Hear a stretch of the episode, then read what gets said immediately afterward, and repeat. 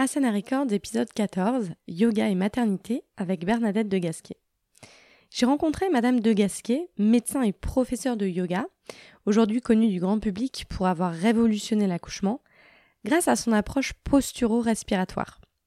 Alors il est fort probable que vous ayez déjà lu un de ses livres, elle en a écrit une dizaine déjà, notamment le très fameux Abdominaux arrêtez le massacre, vendu à plus de 200 000 exemplaires. C'est au sein de l'Institut de Gasquet, au 98 boulevard du Montparnasse à Paris, que j'ai eu le plaisir d'en savoir davantage sur cette femme extraordinaire. Rencontre. Bonjour Madame de Gasquet. Bonjour. Merci d'avoir accepté euh, de me rencontrer. Je voulais revenir sur votre parcours. Bernadette de Gasquet, vous êtes diplômée d'économie, vous avez fait Paris-Dauphine, vous êtes médecin, vous êtes professeur de yoga, mais j'aimerais qu'on puisse euh, revenir, avant de parler de votre méthode, sur votre profil atypique. Qu'est-ce qui vous pousse en fait euh, à vous orienter vers le yoga alors que vous sortez euh, de votre école et que vous êtes en poste à l'époque? Oui, effectivement, le démarrage s'est fait alors que je travaillais aux télécommunications, qui étaient à l'époque encore les PTT, Poste et Télécommunications. Et effectivement, j'étais économiste par défaut, euh, y compris Sciences Po, et euh, j'étais déjà dans la formation, en fait, formation adulte, et c'est ça qui me passionnait de toute façon. Et en fait, ce sont mes deux premiers accouchements qui ont été déterminants. Je, je faisais du yoga une fois par semaine euh, pour moi, pour mon bien-être, parce que j'ai jamais été une sportive agitée et le yoga me, correspondait, mais je pensais jamais faire ce que je fais aujourd'hui. Et en fait, mes collègues, sachant que je faisais du yoga au télécom, m'avaient demandé Tu peux pas nous relaxer entre midi et deux? Bon, j'ai commencé comme ça, empiriquement. Puis je me suis rendu compte que ça me plaisait d'enseigner ça. Donc je me suis formée comme prof de yoga parallèlement et j'ai ouvert euh, la section de yoga de l'association sportive des PTT. Et c'était un plaisir pour moi d'enseigner le yoga en plus de mon travail.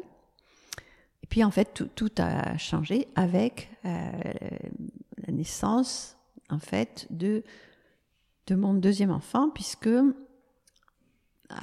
pour ce deuxième enfant, j'avais cherché une maternité un peu différente pour être avec mon bébé tout le temps, puisque le premier enfant, euh, c'était un hôpital euh, parisien, classique.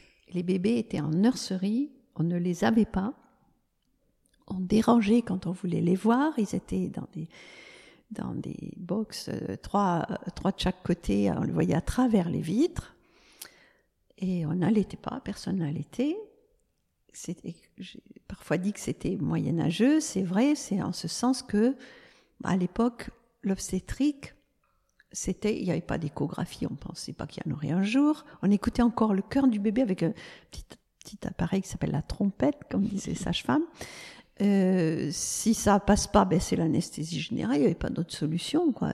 Péri, on pensait même pas que ça existerait. Le papa était interdit en salle d'accouchement. Les bébés restaient 24 heures sans manger parce qu'il fallait qu'ils éliminent leur glaire. Voilà, aujourd'hui on nous dit qu'au bout de 3 heures sans sucre, ils sont tous débiles. Bon, euh, ça a bien changé. c'est un petit peu gênant parce que c'est cette génération qui nous gouverne. Hein. Et puis mon fils, il y a des jours, je lui dis, bah, ça doit être pour ça, mais il n'est pas débile tous les jours quand même. Hein.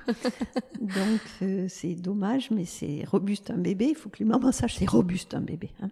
Mais c'est pas une bonne idée de le laisser sans manger deux jours, mais enfin, bon, c'était comme ça. Et j'ai beaucoup souffert de ne pas avoir mon bébé, de, de, rester sept jours hospitalisé. C'est comme ça, sans aucune raison. Il n'y a pas la télé. Donc c'était un peu la déprime. Donc le deuxième, j'ai dit, moi, je veux être avec mon bébé tout le temps, je veux autre chose.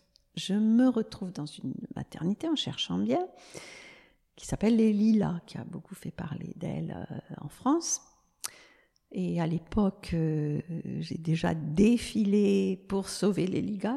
Et aujourd'hui, vous avez encore des défilés pour sauver les lilas. C'est toujours sur la sellette, c'est toujours pas fermé. Mais bon, c'est une maternité qui est toujours, toujours en crise financière.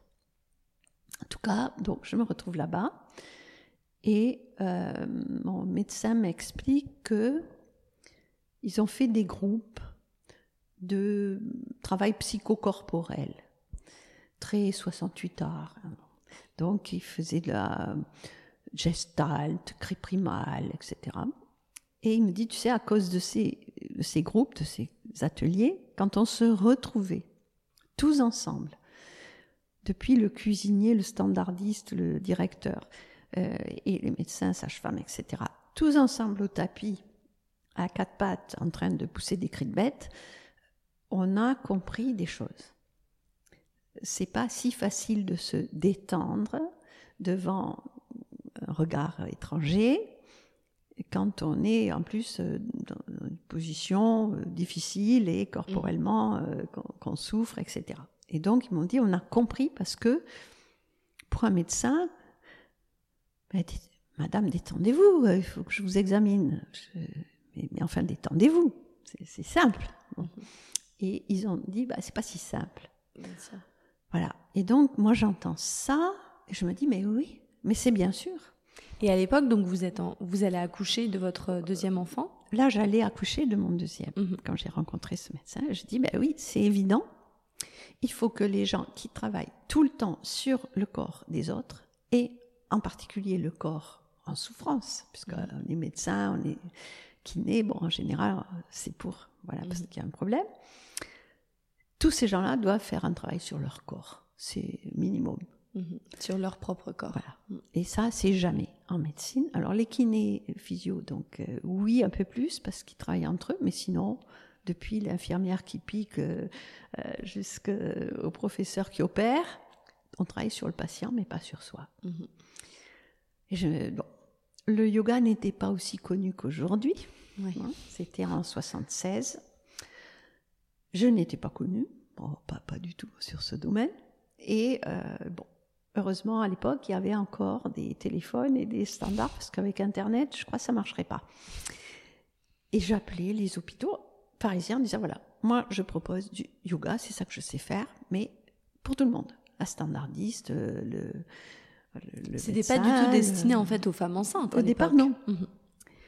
Et en pensant, ça va rejaillir sur le patient. Mhm je n'étais pas connue. Et un jour, une standardiste se dit, tiens, voilà une originale, je vais la diriger vers l'original du service. Et c'était à euh, l'hôpital, à la maternité Bodlock, qui est une grande maternité parisienne. Et, elle me dirige vers une femme, Madame Yanotti, psychanalyste, obstétricienne, responsable de la préparation à l'accouchement cette femme me dit Venez me voir, ça m'intéresse, venez me voir. Ok. Puis elle me dit Oui, bon, c'est bien votre idée de passer par les médecins pour moi, mais moi j'ai un vrai besoin. C'est que c'est la douleur de l'accouchement. Et à l'époque, on était au creux de la vague. Il y avait eu la, grande, mais vraiment la grande avancée, j'ose le dire, de l'accouchement sans douleur, qui n'avait pas un nom adapté, mais qui a été un énorme progrès quand même. Faut pas cracher dans la soupe. Et les, gens au début ils ont, se sont beaucoup investis, les couples, les médecins, les sages-femmes, ce qui fait que tout le monde y croyait, tout le monde en voulait, tout le monde, on s'entraînait, c'était physique aussi, il y avait des respirations, tout ça. Petit chien, ok, on peut critiquer, mais il y avait quelque chose. Et au début, ça marchait très bien. Puis après, c'est devenu de la routine. Euh, les élèves sages-femmes apprenaient juste la théorie, euh, n'avaient aucune pratique corporelle, et du coup, bah, ça marchait plus, et on n'y croyait plus, surtout on disait oui, sans douleur, bon, voilà. Et donc elle me dit, bon, il n'y a plus l'accouchement sans douleur, mais il n'y avait pas autre chose. Il n'y avait pas autre chose. La péridurale, on ne pensait jamais que ça existerait. Il n'y avait évidemment pas encore la sophrologie, l'hypnose et tout ça. Mmh. Elle me dit, je pense que dans le yoga, il y aurait des choses pour la douleur de l'accouchement.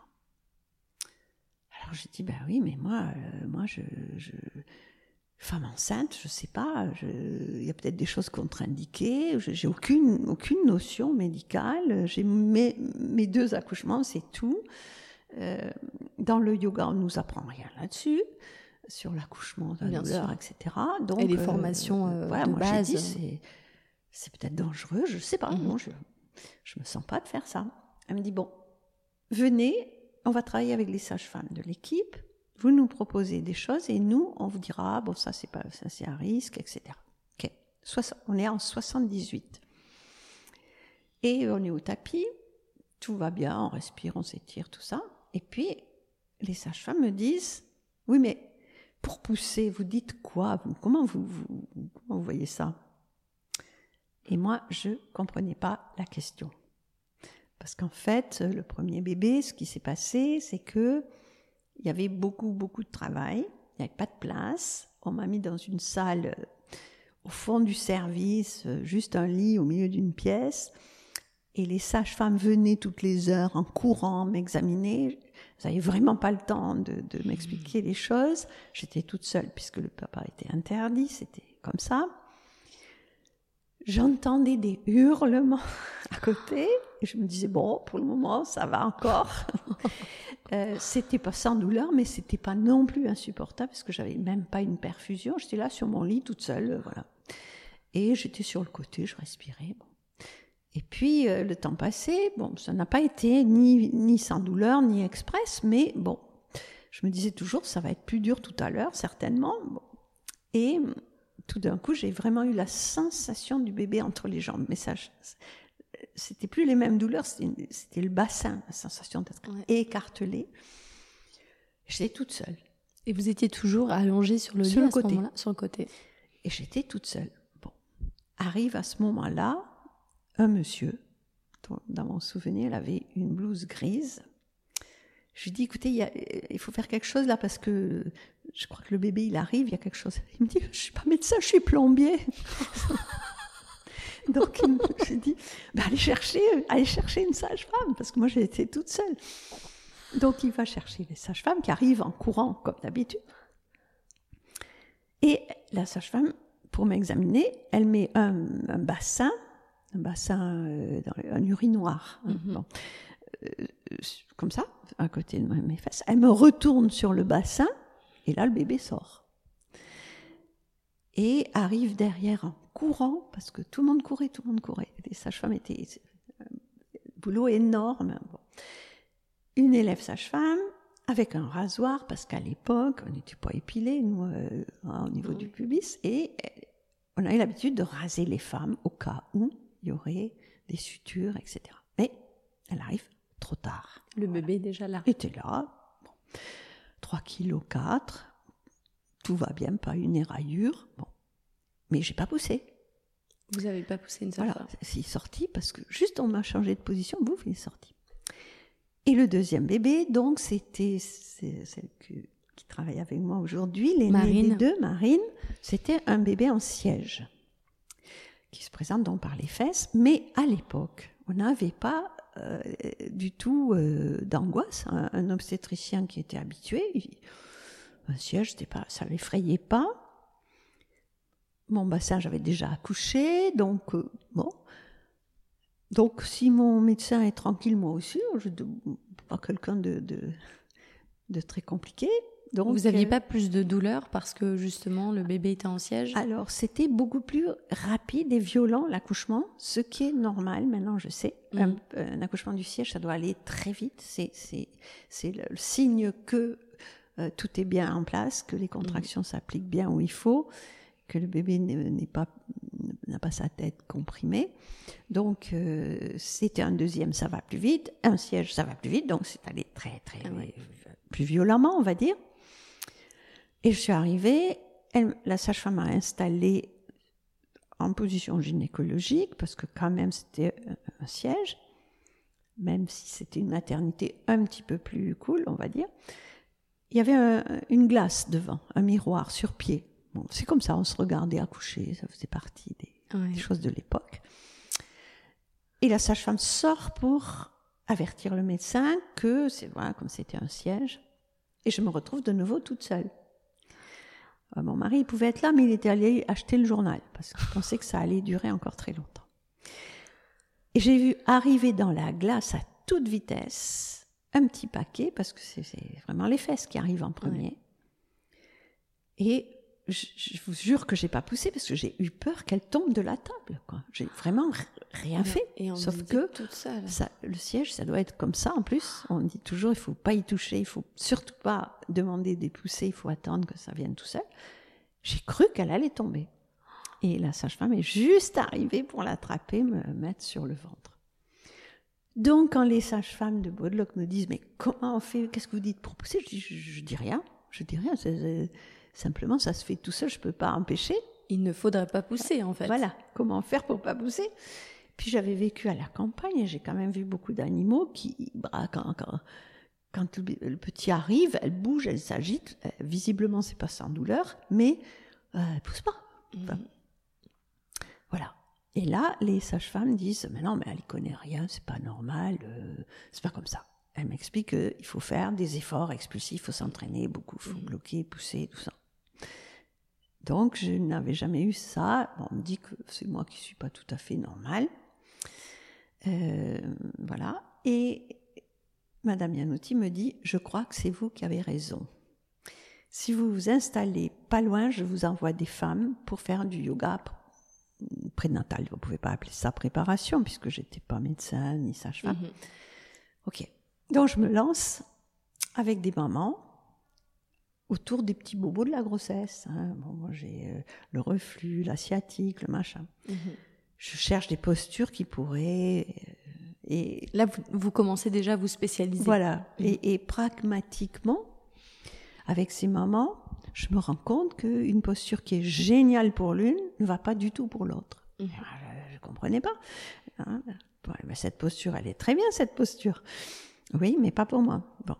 Et là, je commence à analyser pourquoi et pourquoi. Ah, mais si cette posture ne va pas, ben, on va essayer comme ça, on va trouver autre chose. Et voilà, et c'est comme ça que j'ai commencé à écrire Bien-être et maternité. Mhm. qui est Le un- premier livre. voilà, qui est le livre qui part des problèmes de la grossesse, qui propose des postures et qui, qui m'a demandé un travail énorme parce qu'il est fait en question-réponse Mhm. pour justement pouvoir dire euh, ah oui oui là je me sens très bien et ah ben non et là euh, ça coince là ça coince là pourquoi et je- que je puisse développer tous ces cas de figure ces variantes Mhm. euh, voilà, enfin bref, voilà, ça m'a passionné évidemment. Mais euh, les, les femmes aimaient beaucoup, ça se passait vraiment super. C'est dans mon salon, c'était convivial, c'était un petit truc. C'était chez vous. hein. Voilà, Ouais, c'était ouais. chez moi, Mhm. c'était pas quelque chose de, de très officiel.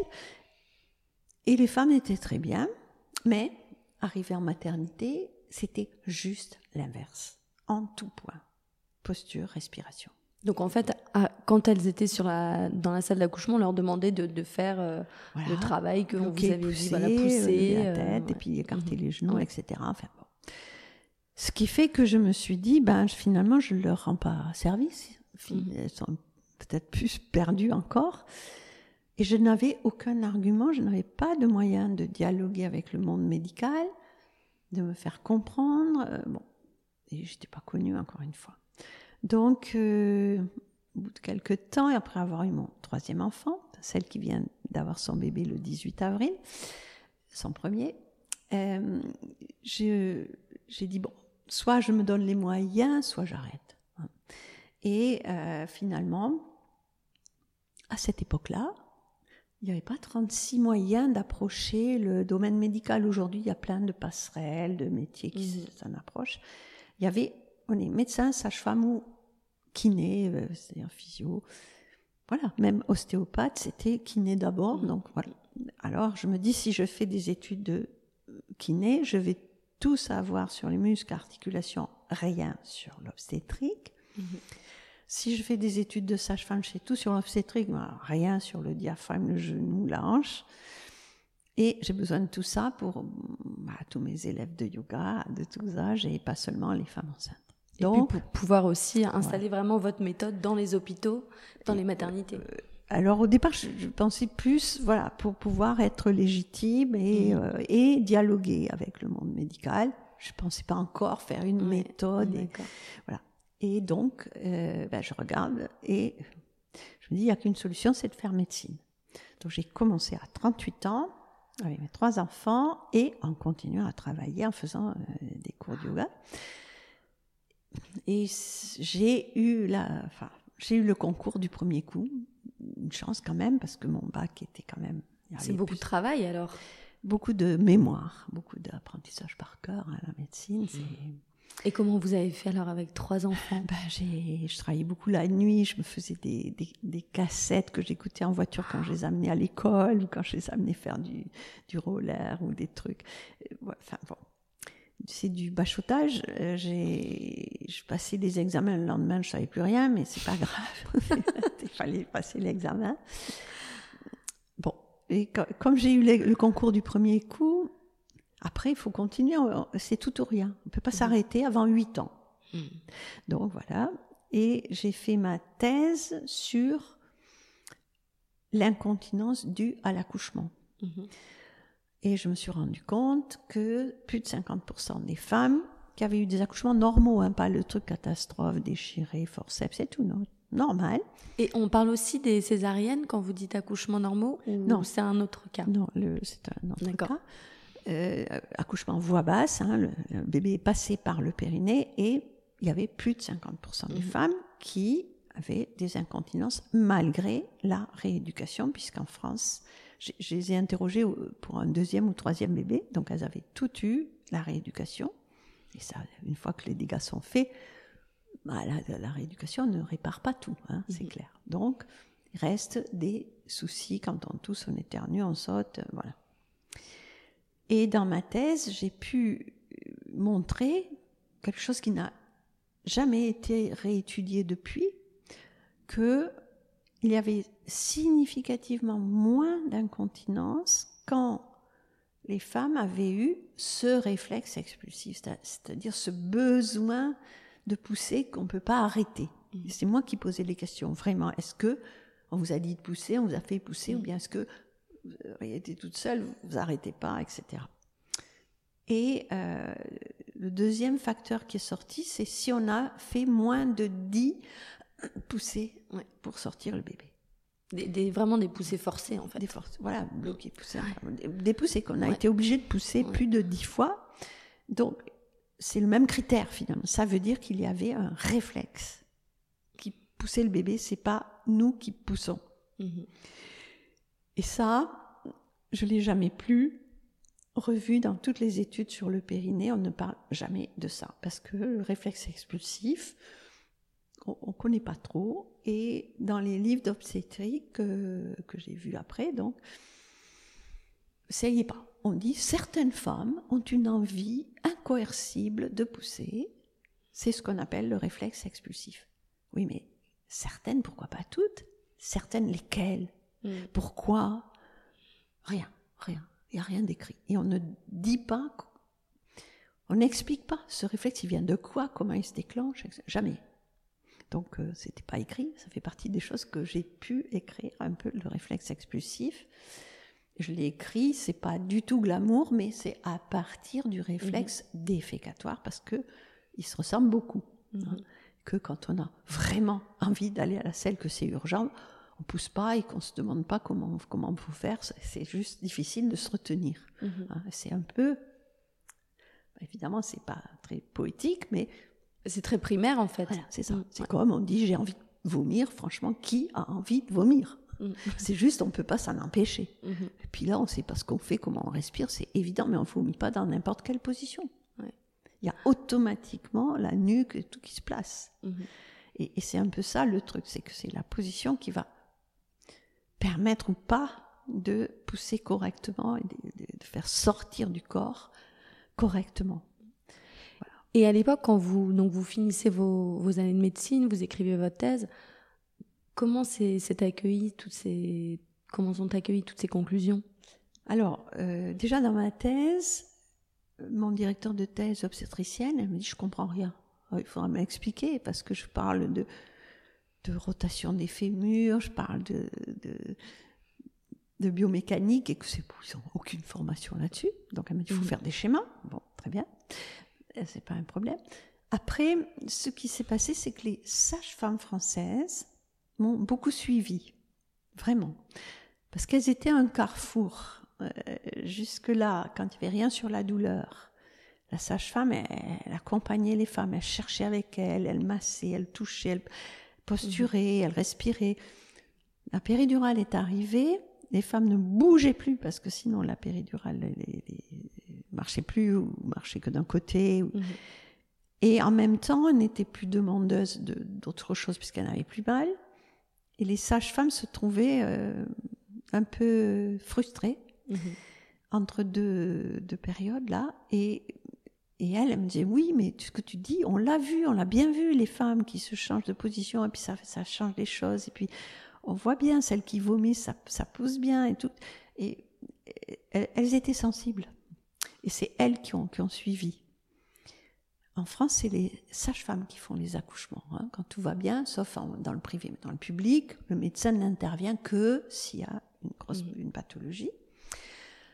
Donc, euh, elles étaient un petit peu libres de, de faire euh, ce qu'elles voulaient. Mais quand il y avait une pathologie ou quand le médecin arrivait, en fait, ce qui m'a beaucoup aidé, c'est que les médecins ne m'ont pas critiqué dans la mesure où ce que je dis, c'est logique biomécanique. C'est pas des convictions, des, des c'est pas une religion, c'est pas. Bien sûr, c'est prouvé, etc. Enfin, c'est pas prouvé au sens où. Euh, un mot délicat. Statistique, mais c'est des, des, des, choses de, de, bon sens. Et surtout, je dis toujours, quand ça va pas, je ne suis pas. Je, je vraiment, je, j'insiste, je, je, ne veux pas opposer la médecine et, euh, et, des choses de, naturelles, entre guillemets. Quand la nature ne suffit plus, parce qu'elle est bien faite mais pas parfaite, quand même plus de 800 femmes par jour qui meurent aujourd'hui dans le monde en accouchant, 800 morts qui pourraient être évitées, qui auraient pu être évitées si on avait eu la médecine euh, de mhm. base. Euh, bon, donc la médecine n'est pas juste un ennemi. Et quand ça va pas, je dis il faut que euh, le praticien puisse faire ce qu'il sait faire, ce qu'il maîtrise. Je suis pas, je suis pas quelqu'un contre. Mhm. Donc je ne prends aucun risque. Je ne veux pas prendre de risque. Je suis pas pour l'accouchement à domicile parce que je trouve qu'on fait prendre des risques. J'ai des des cours de prénataux tout le temps. J'en vois beaucoup beaucoup de femmes euh, enceintes et qui ont accouché. Ben, sur le lot, tous les jours, il y en a une ou autre qui a eu un problème à l'accouchement et si elle avait été toute seule, ça serait très mal passé. Mmh. Donc euh, je suis pas pour. Donc euh, je dis que tout ce qu'on peut faire dans, dans, sa salle de bain, on doit pouvoir le faire dans une chambre de maternité, euh, dans une salle d'accouchement. Mhm. Mais l'inverse n'est pas vrai. Donc je, je, je me suis pas heurtée en disant vous faites tout faux, vous êtes des, des sauvages, vous maltraitez les femmes. Pas du tout. J'ai dit euh, voilà, on pourrait améliorer et éviter peut-être des interventions, mais quand c'est nécessaire, c'est nécessaire. Et je me suis quand même donné la peine de faire huit ans de médecine. Donc, euh, les médecins ne me critiquent pas, ne me rejettent pas. Quoi. Pour autant, c'est pas eux qui font et ils vont pas forcément. Mhm. Euh, voilà, ils vont pas forcément le faire. Mais j'ai. Il y a eu cette curiosité, en tout cas, de, la part des, sages-femmes, comme vous dites. c'est elle qui. C'est elle et elle s'y retrouvait parce que parce que c'est ces choses qu'elles avaient observées mhm. finalement, mais elles savaient pas.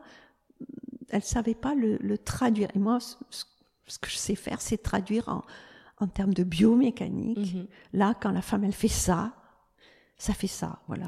Et c'est à ce moment-là que vous avez euh, développé cette méthode? Voilà. Donc j'ai commencé à former des sages-femmes, beaucoup. Et puis en fait, euh, les postures, la respiration, c'était le yoga. Hein, ça mhm. venait du yoga, mais le fait de travailler avec des femmes enceintes fait qu'on est obligé d'être extrêmement précis. Dès qu'il y a une faute dans la posture, la femme a un signal.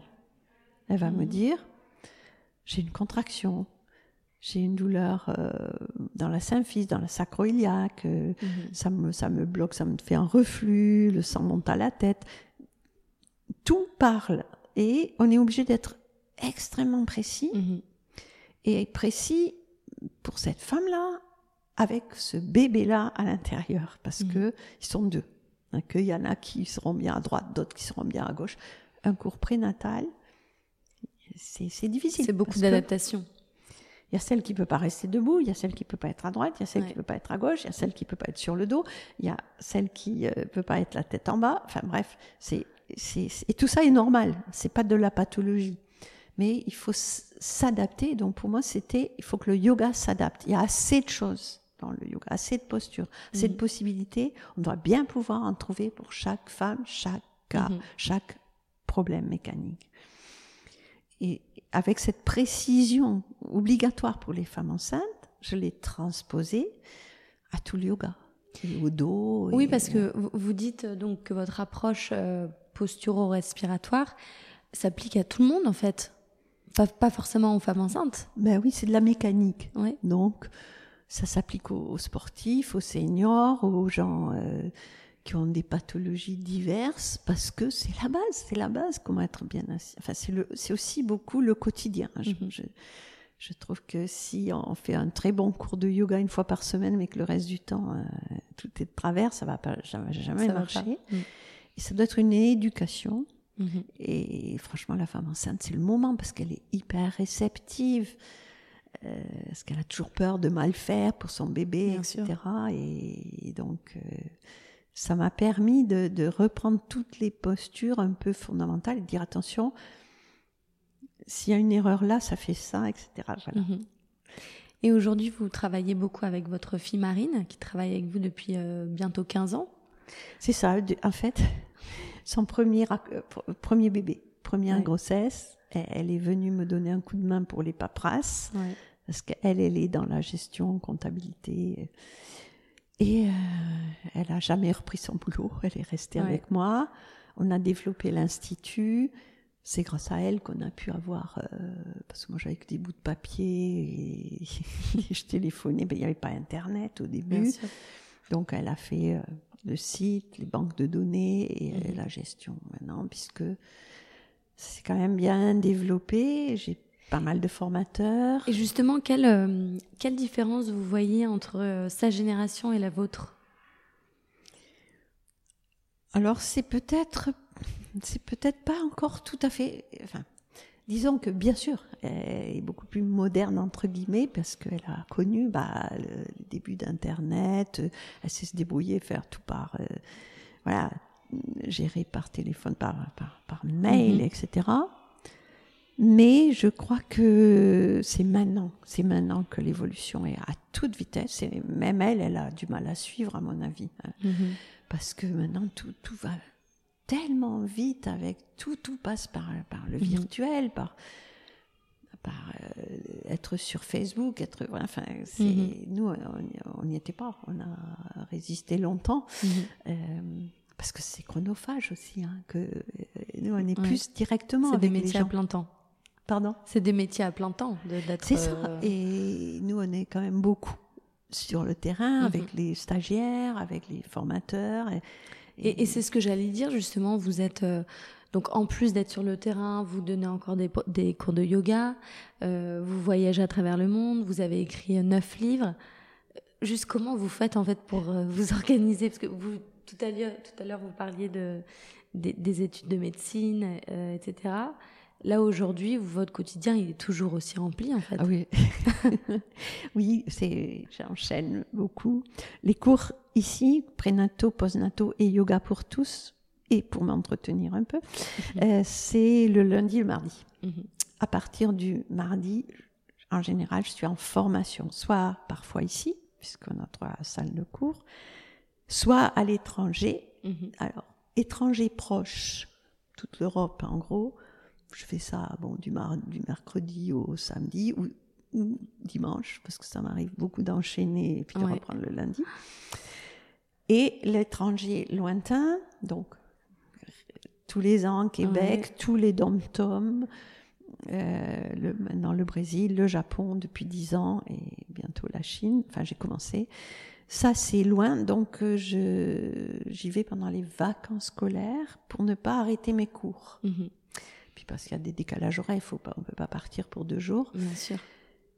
Mais je, c'est vrai que je, j'ai toujours beaucoup d'énergie, énormément. Parfois, j'encaisse mieux les décalages que mes filles. en fait, je j'ai pas Vous besoin. êtes passionnée en fait. Voilà, j'ai pas besoin de beaucoup de sommeil. J'adore aller voir ailleurs ce qui se passe Ouais. et découvrir et, et rencontrer des gens qui. Souvent, je rencontre quand même des professionnels, donc qui ont qui ont une autre vision de, de l'obstétrique de. Et alors justement, vous qui voyagez beaucoup, j'allais vous demander euh, quel pays fait vraiment figure d'exemple euh, en termes de voilà de, de maternité, d'accompagnement de la femme avant, mais même après aussi dans tout ce qui est rééducation? Il y a aucun pays qui fait qui fait tout, je trouve. Mhm. hein. Alors il y a des il y a des pays légendaires comme euh, par exemple la Hollande où les femmes accouchent à domicile avec euh, des sages-femmes qui les ont suivies, mais bon c'est c'est un tout petit pays, puis c'est que ça fait pas beaucoup de. de- de- C'est pas facile parce qu'en Hollande, euh, ma sœur a accouché en Hollande, elle est restée 4 heures à l'hôpital. Hein. C'est ça. Alors on les met compliqué. dehors rapidement. Ouais. Soit elles accouchent à domicile, Oui. soit pas. Alors le Québec a des avantages, mais par exemple euh, les femmes sont toujours sorties très très vite. Mhm. Et les maisons de naissance, elles sortent six heures après. Ah. Bon, il y a un an de congé maternité, ce que nous Ouais. n'avons pas. On a pris que le côté, bah, si elles sortent vite, ça coûte moins cher, mais on n'a pas pris le congé maternité. Mais les, au Québec, elles poussent énormément, plus de deux heures. C'est standard. Rééducation périnéale, on ne connaît pas. En fait, la rééducation, c'est la France. hein, les autres pays connaissent C'est vrai, pas les autres pays connaissent peu. Très peu. Mais, et pourtant, c'est c'est ultra important. Oui, mais ça c'est voilà, c'est souvent euh, enfin la France a été vraiment pionnière depuis les années 80 pour faire la rééducation postnatale systématique. Mais c'est remis en cause hein, et en ce moment on n'a plus droit systématiquement. Il faut, faut, faut des raisons. Et ça, c'est quelque chose que vous aimeriez développer dans d'autres pays? Ben, alors, en fait, oui, souvent je vais dans les pays pour ça. C'est-à-dire que on me demande, parce que je suis pas la seule à avoir des idées sur, des, sur le yoga, Mhm. sur la maternité, mais à l'étranger, le périnée, c'est la France. Bon. Et donc, on me, au Japon, au Brésil, même au Québec, on vient me chercher pour le périnée, comment on fait, qu'est-ce qu'on Mhm. fait, vous qui connaissez euh, en France, etc. Et donc, et, et en France, il y a des, des rééducations un peu invasives aussi, avec des sondes et tout. Et moi, je suis un peu à l'interface parce que beaucoup de pays, par exemple Israël, euh, par exemple le, le- le Ma- le Maghreb, on va pas mettre des sondes comme ça dans les Mhm. vagins des femmes. Euh, je dis pas au Québec non plus, hein, c'était pas. Mais il y a des pays où c'est plus difficile encore, au Japon en particulier, par exemple. Donc ils veulent une rééducation sans y toucher avec tout le corps, avec et, et c'est un peu moi je suis là, je suis le- là-dedans, c'est-à-dire on Mhm. peut faire une rééducation du périnée sans possible. y toucher, Mhm. avec le, bassin, la respiration, Mhm. euh, une- mais parfois c'est nécessaire d'avoir certaines femmes vont mieux se repérer si elles voient euh, sur un écran quand elles servent. Je ne suis pas contre, c'est pas du tout Mhm. à l'ennemi, mais, mais, mais c'est vrai que de toute façon, c'est qu'un début. Après, il faut qu'elle elle arrive à l'intégrer dans son Mhm. corps. quoi. Donc c'est souvent pour le périnée qu'on vient me chercher en fait. Ouais. Pour finir euh, l'interview, euh, un petit conseil voilà, aux, aux femmes qui sont pas enceintes, qui n'ont pas encore eu d'enfant. Quelle est la meilleure formation que vous, que vous offrez qu'elles puissent euh, suivre Et après, bon, j'ai bien compris que pour les femmes enceintes, voilà, c'est très développé sur votre site, le, les cours de préparation à l'accouchement. euh, maman bébé juste voilà, après. exactement. Mais pour celles qui, qui... Bah, moi, dans les cours de yoga que j'appelle ordinaires, il y a des Mhm. gens de tous âges, on est tout le temps dans la statique, la respiration, le périnée, il est tout le temps là. Mhm. Maintenant, je travaille beaucoup sur la performance sportive Mhm. à partir du périnée, avec les grands sportifs aussi, parce que c'est aussi avec les seniors. Bon, donc c'est c'est qu'il faut faudrait avoir des activités qui, qui ne poussent pas. Il faut surtout arrêter de pousser. Mhm. Donc arrêter les sports qui, qui sont tr- très mauvais pour le périnée, Comme et comme la course, c'est vrai, Oui. la course. entre autres. Ouais. Mon prochain livre, c'est Au secours, j'aime pas courir. Ouais. Parce que pour déculpabiliser les femmes qui courent pas, parce qu'aujourd'hui, il faut courir, il faut courir, il faut Ouais, courir. C'est vrai. Mais il y a des gens qui sont pas faits pour courir. hein. Mhm. Et pour les femmes, c'est Et donc la, course, c'est très mauvais Enfin, pour le. c'est- assez mauvais pour le périnée, mais il y a des femmes qui n'ont pas de facteur de risque. Bon. Mais euh, le trampoline, c'est c'est vraiment le pire de tout. Ah Euh, chez les grandes sportives, hein, les préparations olympiques, c'est 80% d'incontinence à 14 ans sur le trampoline Ah oui. et d'incontinence urinaire et jusqu'à 15% d'incontinence anale. Ah oui, Ouais, c'est- vraiment très violent comme pression. Donc tous Ouais. les sports de pression, faut. Mais il n'y a pas beaucoup de sports à quatre pattes. hein. Ouais. Donc c'est vrai que le yoga a l'avantage de travailler couché, quatre pattes, à l'envers. Mhm. Ouais. On est très peu debout. Et quand on est debout, on est euh, toujours en redressement. en On, est soli- grandissement. on, on sollicite justement Voilà. notre périnée. Donc euh, euh, c'est vraiment arrêter de, de faire des, des choses qui poussent tout le temps vers le bas Mhm. sur le périnée, qui défoncent le ventre, qui défoncent mhm. tout, même pour les hommes. Les hommes, c'est les hernies. Hein. C'est Mm. pas des centres d'organes, mais c'est hernies. Bon, euh, et puis, mais il y a quand même des sports moins, moins le, vélo, les sports de glisse. Mhm. euh, La natation alors la natation, c'est toujours le- l'exemple qu'on donne.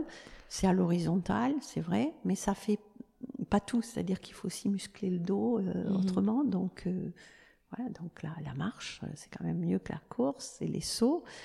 Et encore une fois, le, ouais, le vélo, danse, certaines danses. Mhm. Il y en a qui sont violentes, mais pas Mhm. toutes. On a hâte en tout cas de, de découvrir ce livre. Il sort quand alors? Celui-là, il va sortir début janvier. Début Euh, janvier. Et donc ce sera le dixième? Oui, c'est ça. Ouais.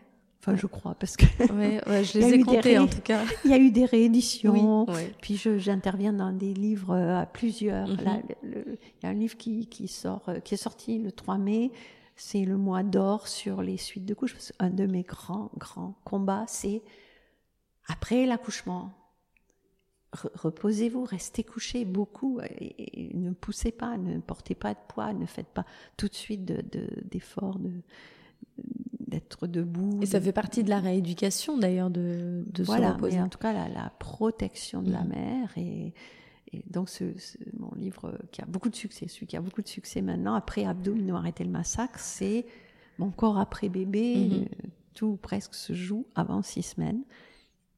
Et il vient d'être traduit en chinois parce que les femmes aujourd'hui euh, en Chine ont la possibilité d'avoir Mhm. plusieurs enfants et que le périnée, euh, elles le connaissent pas trop. Mhm. Et donc, ce livre les a beaucoup intéressés.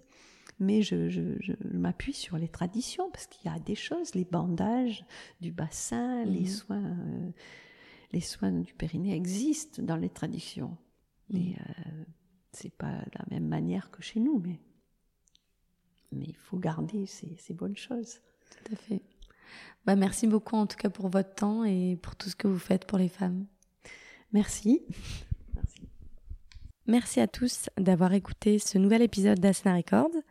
Pour les références citées pendant l'épisode, je vous invite à visiter le blog du podcast asanarecords.com slash podcast. Et je remercie encore Bernadette de Gasquet pour son temps. À très vite.